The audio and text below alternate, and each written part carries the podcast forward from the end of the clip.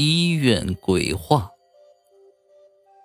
一位医生在做完急诊后已是午夜，正准备回家，走到电梯门口，看见一个女护士，便一同乘电梯下楼。可是电梯到了一楼还不停，一直向下。